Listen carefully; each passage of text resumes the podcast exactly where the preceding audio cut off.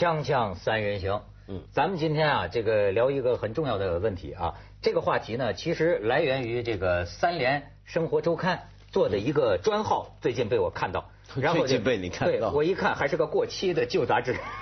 去年，去年，对对对，这个这个三联生活周刊，这是我看的最多的杂志啊。当当然，这个他也也曾经啊。关于咱们锵锵三人行的这个报道里边，因为我谢绝了他的采访，所以他们找来一个声称在咱们节目干过，实际上完全是冒称的这么一个人，胡说八道一通，也没有核实，所以也就那么当当然也不算诋毁咱们，但是当时就让我，但你还看了这个杂志？我看了，就是当时我就感觉这么有文化的一个杂志，也有不靠谱的时候，但是呃，毕竟这还是我现在啊看的最多的。一个杂志就是《三联生活》这个周刊，除了这个香港报纸娱乐版之外，我最爱看的。哎，我我我我我是说说啊，我看的这个为什么做鲁迅这个专号呢？好像是鲁迅什么百年大庆之类的，是吗？去年是一百三十年明旦，对，一百。然后是胡适的一百二十年明旦，差他俩差十年。哎呦，你看，嗯，这俩人。再过五年，现在是一二年吧。嗯。如果到一七年的时候，那个时候你看鲁迅是八零后，胡适是九零后。哦。就那个时候的中国的世界是被八零后、九零后这样改造的，所以今天的八零后、九零后想想，再过五年你能做什么？当然是这个鲁迅呢，都感觉都被咱们舌头根子嚼烂了，是吧？但是我倒觉得，我看了这个三联这个东西，我看见这个有个叫舒可文的，嗯，我也不知道这是个什么人啊。他们那个很资深的一个一个一个编辑。哎，我就想起当年民国有个影后叫什么舒秀文，是不是？不知道。有有。老记着美女，这是你民国娱乐版，你都 没错，民国娱乐版。这他写了一个鲁迅之遗，给我点新的启发。咱们先看看人三联上这个选的一些鲁迅的照片啊。还是值得再看一下鲁迅这个百年大庆，你看长这模样。我跟你说，我看了三联选的这回这一集照片之后，我发现呢，鲁迅哥哥很懂美。他要不留这两撇小胡子，你不知道他真人长得有多 多难看。他非常成功的美化了他的形象。形象塑造。哎，不信你待会儿再看，你看，你看这鲁迅挺好的吧？挺挺感觉，你看下一下。陈丹青就老说他很有样子。这是那个看客。看客呃，就是当时你看中国人就看了，这是砍头，这砍头的那一幕，拽着脑袋，对吧？几个人勒着胳膊就要砍，周围人哎看看，然后再看，你瞧见没有？这是在仙台医学学校的时候的鲁迅。下面一个鲁迅下边是鲁迅。下面是鲁迅。你像这个丑样子。后来我就发现他很懂美，你知道吗？他自己一留两撇胡子呢。不丑，这就当时也不叫生嘛，年轻的上边那个叫施林。嗯，是当时在仙台唯一的两个中国留学生。嗯，这个啊，我待会儿要跟你讲，咱们先看完照片啊。这个是施林，这就是呃鲁迅、萧伯纳、萧伯纳、蔡元培对合影。哎，你看鲁迅现在这有样子，这是鲁迅跟这个，这是被很多人用的一张照片，侧面木刻家的这个照片。对，就所以说啊，这个我看了他这个杂志里边这一组文章啊，我就感觉过去很多事儿。比如说鲁迅当时为什么要去仙台这个去学医啊？他明明有个很近的学学医也有个很近的学校去，为什么要去很远的这个学校？鲁迅后来自己在《呐喊》的自序里，他给自己解释，挺挺挺挺雄壮，就是说第一个想这么呃治病救人呢，大体就是拯救中国人呢，或者是治好那些呃他爸爸可能是被中医耽误了，对，所以哎呀，但是人家后来有人说呀。这个也是后来给自己的解释。嗯，你看这种解释本身反映，我认为鲁迅呢有救世情节。嗯嗯，就是他，因为他为什么有救世情节呢？这个长长房，他们家生他的时候那也是大庆啊，长子、长房、长孙，所以实际这个人呢，应该是有承担的、有担当的一个人，使命感。特别是受的士大夫这这整套的教育，这个。不奇怪，所以你看他后来讲他为什么学医，这解释。可是现在这个杂志里的一些新的采访告诉我们啊，他当年去那里啊，可能有一个很重要的原因，只是为了那里没有中国人，你知道吗？他腻歪周围这帮子中国留学生，他们的言行，你像他这种很尖刻锐利的人呢，这帮人的他受不了，所说所作所为也让他觉得反胃，所以他要跑到最远的仙台医学学校去，因为那里。他那个学校只有他一个留学生，另外的一个学校就有我刚才说的这个施林。现在还有很多留学生在海外。不愿意跟同胞一起整天在一起吃饺子啊，一起打牌啊，聊天啊。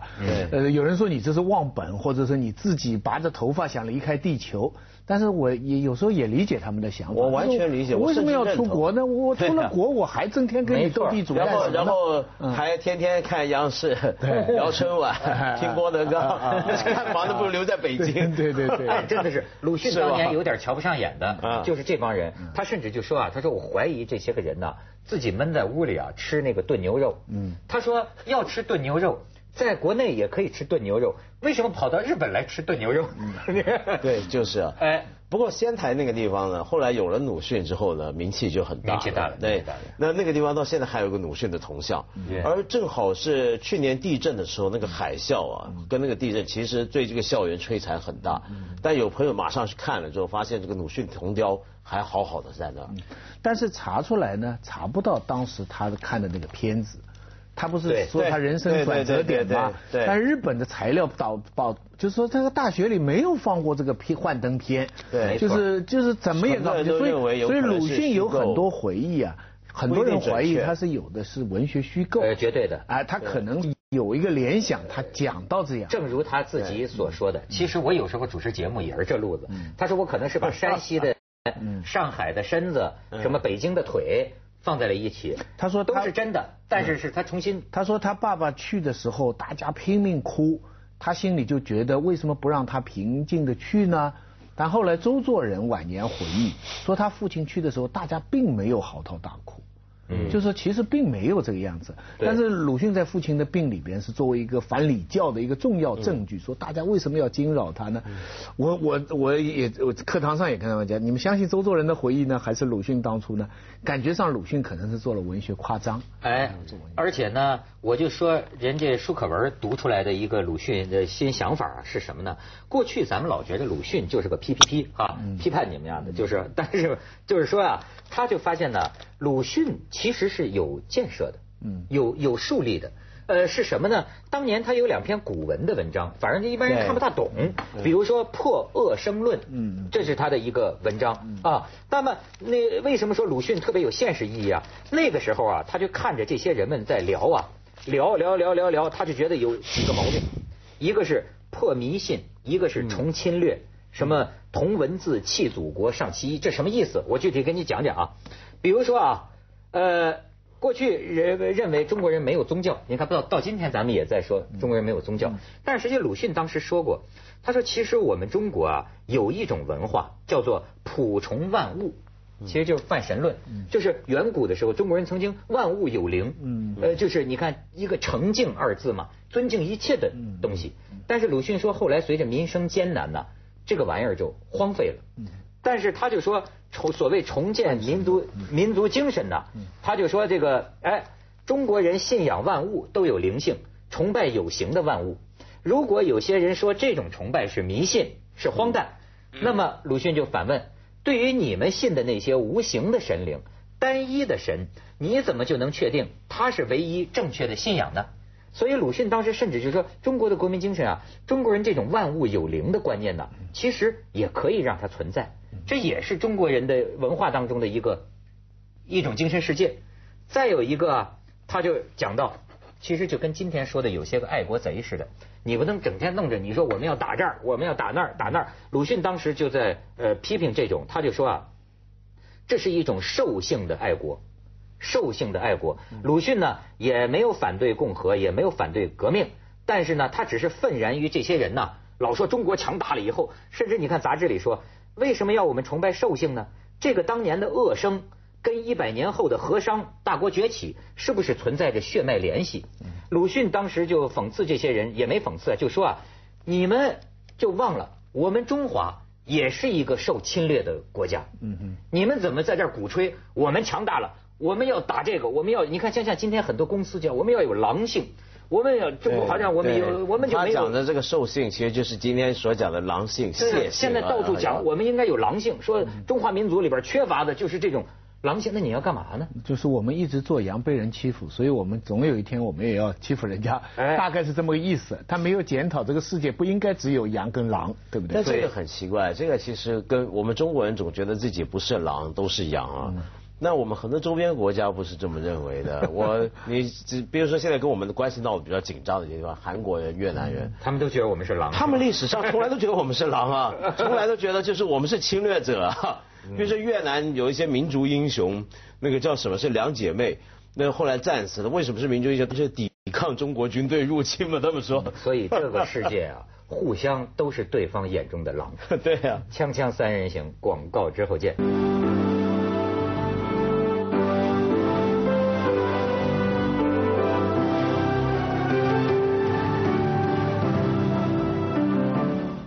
外就是重提这个国民性，嗯。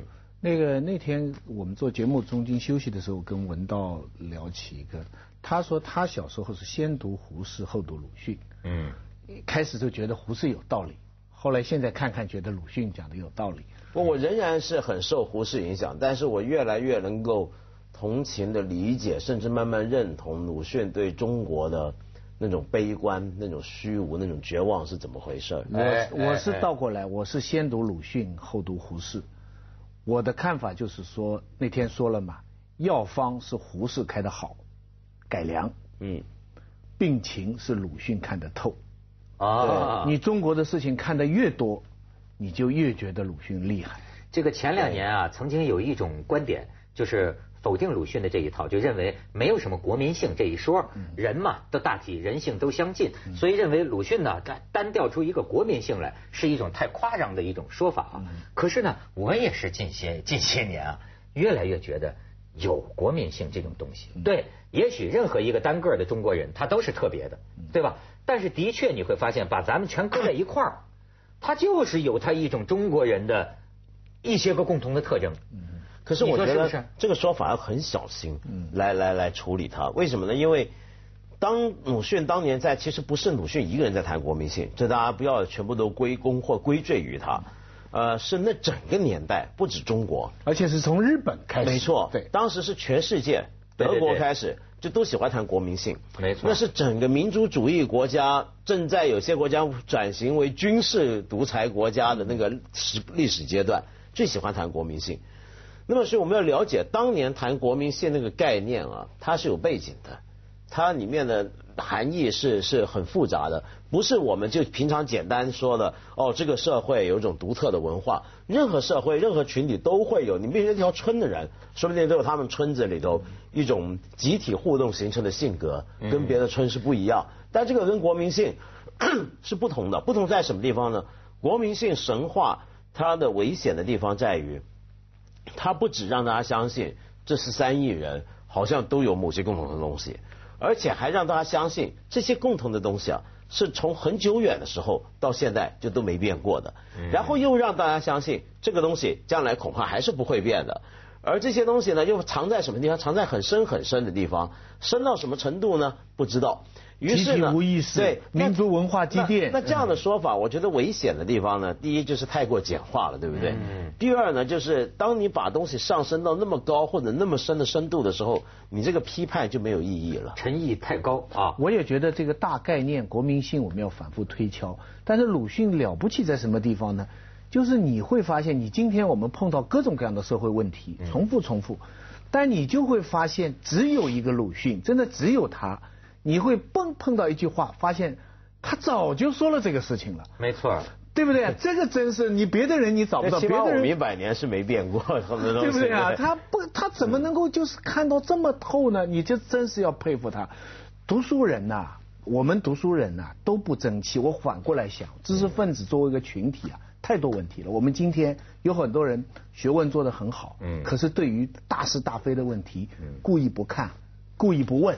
嗯，也有的人看大是大非的问题，然后自己呢调整风向，把专业的观点都悄悄转变了，在迎合不知道什么东西。也有些人呢，学问好好做吧，跑出去装疯卖傻，换呼风唤雨，还有些人呢，学问做的不错，挺正经的，看见女孩子就不行了。嗯，这个应该发扬啊。所有这些读书人的缺点都有，可是我们在一个共同的镜子面前，就是鲁迅这个镜子面前，我们都能够反省到自己。我觉得真的是一面镜子，就是说刚才我们讲，我们都犯各种各样的错，我们都有很多错，但不知道为什么，你看着鲁迅这面镜子，我们都还能发现自己身上还有点好的东西，这个就是很重要。这什么叫思想家？什么叫在这个意义上，我同意毛泽东说的话，他中华文化的方向，我真的我就是说，毛泽东说他跟鲁迅的心相通。在这一点上，我跟毛泽东的心也相通了。对，毛泽东后来就说呀，说当年在北京的时候，说新文化运动的主将我都见过，嗯最遗憾的就是没见过鲁迅。其实当时住得很近，鲁迅曾经很长期住在绍兴会馆。对对对。你想，鲁迅当时这这边是绍兴会馆，叫什么藤花馆，他住在这儿啊。什么东边是康有为住那广东会馆，不不一定是东边，那边又是那个谭嗣同住的那个。那时候其实红楼那。你知道吗？就是他住的非常近，嗯，但是你像你刚才讲的，鲁迅也有说的，就是他其实骂的最狠的就是知识分子，嗯，就好像他比如说说毁灭民民族文化这事儿，他就说那些拆庙啊，这个这个拆拆坟呐，什么这这些个事情，他说历史上你你就看啊，他说多半都是这些个有信仰、有知识、有文化的人干的，反而普通的乡间的农民。不会参与这种大规模的破坏，就破坏不是他们搞的。嗯，哎，你他也讲了，对，也的确是，像今天拆东西那些官员，其实他们也是有知识、有文化的人。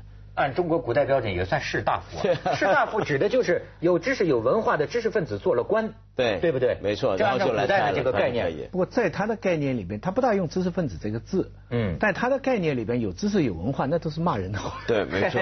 所以，所以鲁迅很多话，咱们徐老师微博还还还还还还发了一段话，我们也可以念念，它有很有现现现现现实意义。你看，中国人的不敢正视各方面，用瞒和骗造出奇妙的逃路，自以为正路。事实上，亡国一次即添加几个殉难的忠臣，后来每不想光复旧物，而只去赞美那几个忠臣；遭劫一次即造成一群不辱的烈女，事过之后也每每不思成兄自卫，却只顾歌咏那一群烈女。锵锵三人行，广告之后见。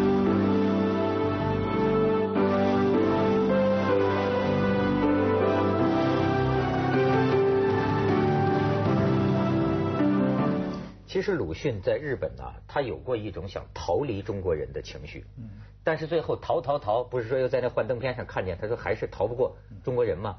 因为现在这杂志里讲，就说他在那个学校啊，呃，被日本学生欺负过，嗯，就瞧不起了，支那什么的这种，对，而且他成绩也不好，嗯，中等，对，他在现在成绩也不好，嗯，然后呢，鲁迅啊，现在他们可以找出他很多问题。包括他对革命的态度，比方说，他说他为什么不参加革命？因为他受不了你在下命令，然后你在这里高谈阔论，别人在为你牺牲。对，所以，比方说他跟女人的关系，比方说我们可以讲很多，对不对？包括他这个最著名的跟这个周作人跟他太太的这个这个这个公案，对不对？嗯。包括他跟徐广平的关系，后面人有很多人讲，他跟徐广平一直到怀孕了才承认，很多时候都在他的三楼，一直叫他的秘书来来去去，就是徐广平跟他在一起到到到。但是我就不知道为什么，你再怎么讲鲁迅的，可能是因为我从小看的书，我就心中有一个偶像或者信仰在。我觉得所有这边你们讲了他一大堆，一点无损我心目当中的鲁迅。是。包括他有很多看法错，他有很多大的概念错，还是因为他只要有这么只言片语，比方刚才我们读的那些东西，我自己写东西，我讲话我说不清楚，我觉得他啪一下就把我们现在大家。晕眩迷糊的问题讲的这么的清楚，所以我还是重复那句话：中国的知识分子作为群体，哈，嗯，很多做了很差的事情，但是有一条，这个镜子是对的，嗯，我们都在他面前，我们也不是徐老师，咱们不是说要评价什么鲁迅了，而是说你其实到底他到底是不是棋手啊？这个也有很多争议，嗯，对吗？但是我是说呢，现在就是这个人呢，好像能让我们。开放一些新的信息啊，嗯。对他有一个更全面，因为我相信无论如何他也是个人，他不是 他不是非人，你知道吗？他不是非，他一定是个人，是个人呢就有人可以理解的理路，我认为，只是对他信息还是不够全。嗯全了之后，我认为啊，其实我老觉得世界上没什么超人，嗯。都能理解，就是这一点一滴啊，慢慢的，但是只不过你得到的信息太少。你但我觉得这个不重要，我反而会觉得我为什么需要那么多他的信息？我不需要啊，就是我我干嘛要了解鲁迅那么多？然后好像了解更多之后，我就能知道这个人到底是好人还是坏人？这不重要，重要的就是我读了他的书，呃，我生活在一个鲁迅影响了、参与塑造了这么一个文化里面，这个东西里面他留给我什么？比如说，我觉得就是从球迷的角度来讲，我是阿森纳球迷，前几天我看到亨利回阿森纳踢球，还进了一球。嗯。过去有一段时间，我觉得他哎呀，其实不怎么样。然后觉得他前两年英格那个对法国队对爱尔兰队弄假，害得人家出局进不了世界杯，对对，都很难看。但是问题是那都不重要，重要就是他在这个球会他贡献过什么，他留下什么，对不对？所以我同样看鲁迅也是，我才不在乎。他他跟女人关系怎么样？那那那关我什么事？但是你知道，那是他跟徐广平他们的事。但但是这对我们大陆人的这个精神史啊，确实是绕不过去，很有关系。我徐老师，我指的就是说，我们还掌握资料不够，就是说，比如说政治方面，鲁迅背后跟政治政党发生过一些什么关系？我认为还有很多内幕。他跟瞿秋白还有很多内幕，他被所人利用。接着下来为您播出《曲江楼观文明启示录》。